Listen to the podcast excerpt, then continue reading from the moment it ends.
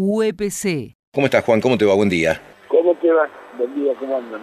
Bueno, eh, co- eh, ¿cómo, ¿cómo toman esta iniciativa? Yo la calificaba de sorpresiva. Corregime si, si me equivoco. En su momento también UCR y Junto por el Cambio votaron a favor de la 10.694, ¿verdad? Bueno, la, la idea que nosotros tenemos como, como organización sindical es apelar a todos los recursos que tenemos a nuestro alcance para lograr nuestras metas. Obviamente que la cuestión de la movilización y la concientización de nuestros dirigentes, nuestros afiliados y todos los docentes es central.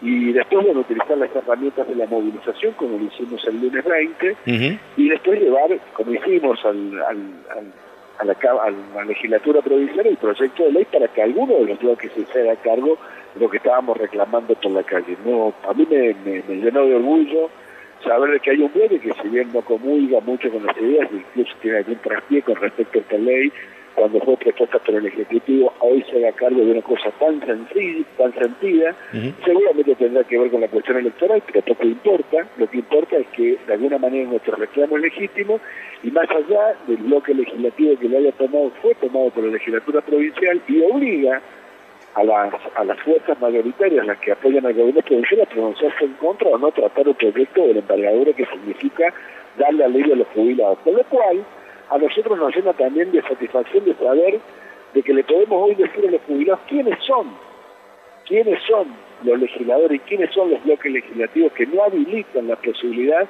de que los aumentos salariales de los jubilados estén en consonancia y en forma directa con el aumento salarial que logramos los activos en las paritarias. Entonces, bueno, ahora sí podemos recorrer toda la provincia, podemos recorrer todas las escuelas, le podemos explicar a cada delegado que el sindicato ha estado de pie en un reclamo concreto y tangible para, para beneficiar a los compañeros jubilados, más allá de lo que nosotros pretendemos, que es un cambio eh, total de la ley, pero en la coyuntura y debido a la inflación, debíamos adoptar una posición.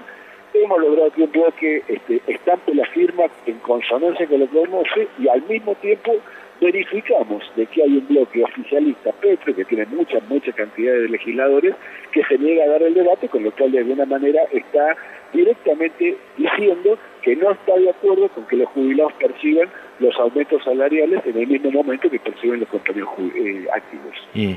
Juan, eh, ¿qué posibilidades, bueno, vos lo dijiste, la, la amplísima mayoría que tiene Hacemos por Córdoba hace eh, pensar que mm, es, es difícil que finalmente salga el proyecto de, de UCR Juntos por el Cambio, pero ¿qué posibilidades tiene respecto de los mecanismos legislativos que esto supere las etapas de comisiones y llegue al recinto, que es donde se dan las discusiones y donde, bueno, Sí. tiene más impacto el asunto?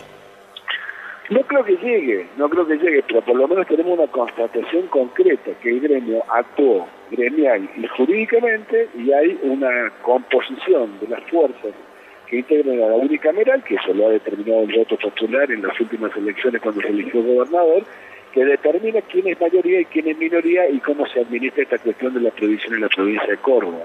Yo creo que tener, yo creo que, que- que como estamos en un marco electoral, estas cosas deben ser registradas por los compañeros, porque los compañeros y los compañeros por ahí nos reclaman a los a los dirigentes sindicales y a nuestra querida organización de UPC, como corresponde, que se solucionen un montón de problemas, y después, bueno, cuando nosotros decimos, mire compañero, que vienen las elecciones, usted fíjese a quién va a votar, porque uno lo pueden beneficiar, otro lo pueden...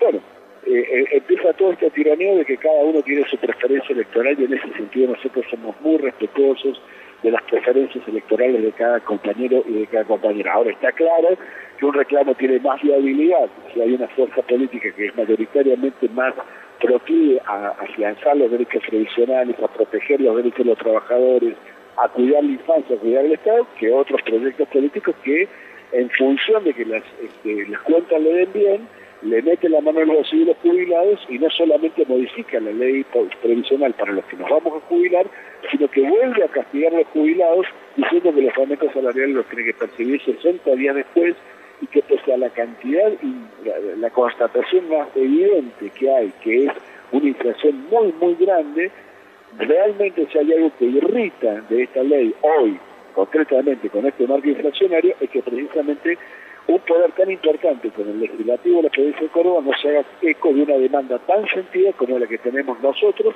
y la que hemos presentado y la que se ha hecho cargo el bloque de la Unión Cívica Radical en la legislatura provincial. Eh, eh, vos arrancabas diciendo probablemente sea una cuestión electoral, una estrategia electoral. Esto no, no hace mella al, al reclamo. No, para nada, para nada, para nada. Yo creo que precisamente en las cuestiones electorales, en donde todos estamos de alguna manera viendo qué piensa cada uno y donde se ponen eh, blanco sobre negro las contradicciones que tienen una y otra propuesta, me parece que es un momento más que adecuado para que nosotros, con la inteligencia que tenemos y la organización que tengamos, metamos, nos metamos en el debate público y en un, en un lugar en donde se están discutiendo el futuro de la Cámara de Diputados de la Nación, el futuro del Senado Nacional y el futuro también de cómo se queda compuesta las fuerzas para quien conduzca la provincia en el 2023, este tema no pase desapercibido, sino que sea parte de la agenda de las fuerzas políticas que aspiran a conducir la provincia y el país. Está muy bien. Eh, Juan, eh, lo, que sigue respecto de esta cuestión, ¿tienen eh, actividades pensadas? Es decir, ¿cómo, ¿cómo va a seguir el reclamo? Siempre, nosotros vamos a seguir haciendo evaluaciones como siempre lo hacemos en nuestra Asamblea Provincial y en esas evaluaciones seguramente vamos a diseñar nuevas estrategias. Por lo tanto, tenemos presentado también otro, otro, otro recurso al Tribunal Superior de Justicia, donde lo vamos a tener que seguir reclamando, porque ahí en el Tribunal Superior de Justicia estamos yendo al fondo de la cuestión, que decir, mire, señores jueces del Tribunal Superior de Justicia, ustedes han dictaminado es legítimo que un jubilado no pueda percibir menos que el 82% del líquido, y está claro que la ley previsional, que, está sancionada en la legislatura provincial, contradice ese fallo, que es el famoso fallo de ocio, y por la cual ningún jubilado en la provincia de Córdoba, y menos aún un jubilado docente, va a percibir lo que ha dictaminado como es legítimo y es legal en la provincia de Córdoba que perciba cualquier jubilado que se jubile por la ley de la, por las leyes que regulan y que protegen aquellos que hemos contribuido toda la vida a la caja de jubilación en la provincia. Está bien. Te, repito la pregunta y en función de la mecánica parlamentaria, ¿no han, no han hecho testeos con fuerzas minoritarias, con otras fuerzas? ¿Qué, qué opinan del proyecto? No, aún no. aún, aún, no. lo hemos hecho, pero seguramente en el transcurso de la semana que viene ya lo vamos a empezar a hacer. Hay otros proyectos presentados de fuerzas minoritarias más, pequeñas, como de la izquierda, en la cual plantean una cuestión más de fondo. Nosotros no es que no estemos de acuerdo con plantear una cuestión más de fondo, pero nos parece que en esta coyuntura inflacionaria eh, eh, eh, hacer una propuesta concreta sobre un hecho tangible, que la inflación, el haber de los jubilados y, las actualizaciones salariales nos parecía que no podía aparecer, aparecer inadvertida y me da la impresión que hemos logrado el objetivo, porque una fuerza como el radicalismo que votó en su momento la ley se da cuenta de que esto es en el que se manifiesta. Está bien. Juan, muchísimas gracias. ¿eh?